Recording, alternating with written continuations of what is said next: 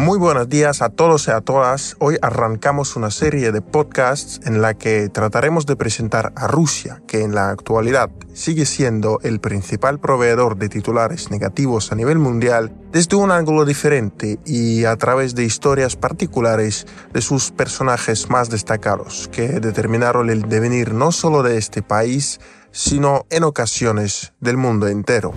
Y en el episodio número uno, que será muy breve pero lo suficientemente alimentado con ditalitos, nos focalizamos en el espacio porque este ámbito parece ser intocable por los vaivienes geopolíticos. Y antes de ir al grano, creo que es necesario aclarar que no soy un presentador nativo, por lo que no sean implacables cuando noten algún error por mi parte. Cada 12 de abril, Rusia y todo el mundo conmemoran el primer vuelo del ser humano al espacio, conocido en el país euroasiático como el Día de la Cosmonáutica.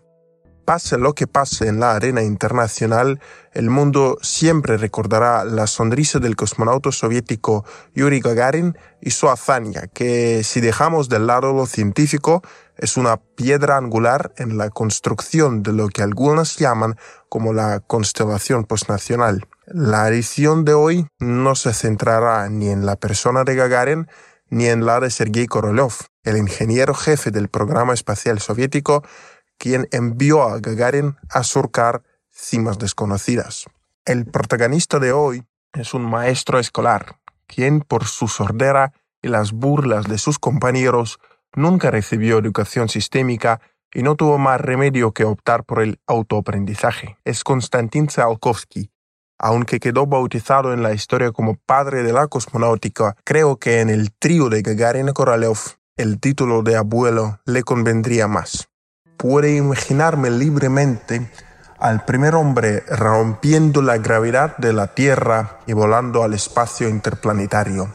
Es ruso, de profesión muy probablemente piloto tiene un valor inteligente, desprovisto de temeridad parata. Me imagino su rostro abierto de ruso, los ojos de un halcón, escribía Tsiolkovsky en 1935. Gagarin ni siquiera había apagado su primera vela en la torta de cumpleaños. El héroe de nuestro podcast nace en septiembre de 1857 en la provincia de Riazán.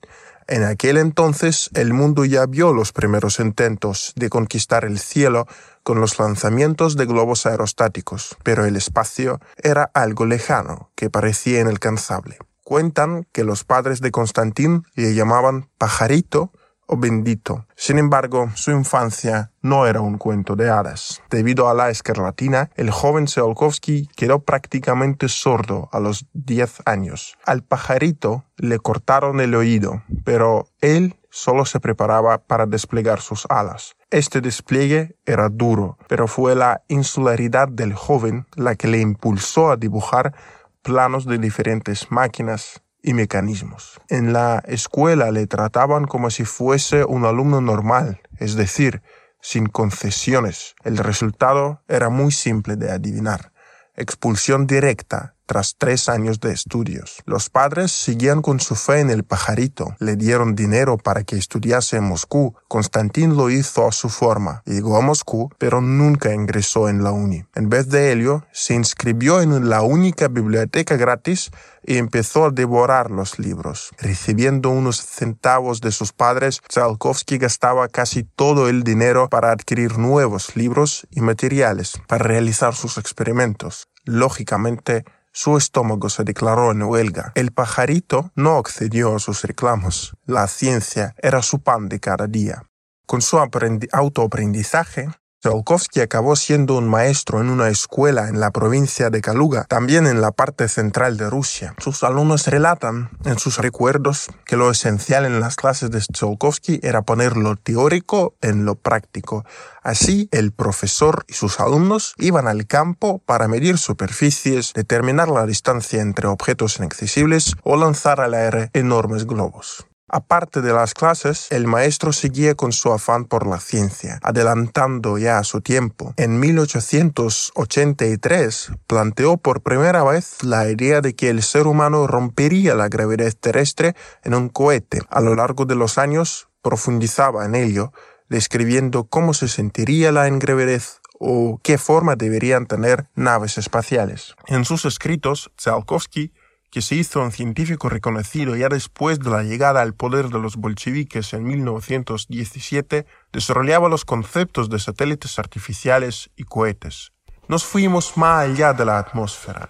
Ahora nos parecemos a la Luna al convertirse en un satélite de la Tierra, anotaba el autodidacta en 1895. Ya años más tarde, en 1933, Tsiolkovsky indicó que la primera velocidad espacial es de unos 8 kilómetros al segundo, pero determinó con bastante precisión el tiempo que el satélite trata en orbitar el planeta, 5.400 segundos o una hora y media. Se puede decir que acertó casi con precisión milimétrica, ya que en octubre de 1957 el primer satélite soviético hizo un giro alrededor de la Tierra tardando una hora 36 minutos y 10 segundos. Para alcanzarla en gravidez y lanzar satélites se necesita un medio de transporte. No fue Tsiolkovsky quien inventó el cohete, pero sí el primero en considerar que este vehículo explosivo debería componerse con varios vagones o etapas para poder transportar a personas y todo tipo de cargas al espacio. El primer diseño del cohete debía aparecer en una revista científica ya en 1903, pero como muchos otros trabajos del pajarito, acabaron archivados y solo vio la luz unos 60 años después. Pese a ello, el lanzamiento del cohete fue una de las pocas ideas que se encarnaron mientras Tsiolkovsky todavía vivía. En 1933, el cohete experimental soviético GIRT-9, que pesaba solo 19 kilos, fue lanzado desde un polígono en la provincia de Moscú. El vuelo duró un total de 18 segundos, con el cohete levantándose solo a 400 metros. Tsiolkovsky, que a lo largo de esos años fue hecho un mito vivo por las autoridades soviéticas que necesitaban a tales héroes, no vio el vuelo con sus propios ojos. En 1934, uno de los constructores llegó a Kaluga y le mostró a Tsiolkovsky varias imágenes tomadas durante el lanzamiento. En estas fotos se encajaron todas las travesías y el deseo inquebrantable del científico por explorar lo desconocido. Estas fotos eran el despliegue final del pajarito que acabó su ciclo terrestre en septiembre de 1935. La Tierra es la cuna de la razón, pero no se puede vivir siempre en la cuna. La humanidad no permanecerá eternamente en la Tierra, sino que en la búsqueda de la luz y el espacio, primero penetrará tímidamente más allá de la atmósfera y luego conquistará todo el espacio circunsolar, decía Tchaikovsky. Hoy en día, sus sueños siguen volviéndose realidad.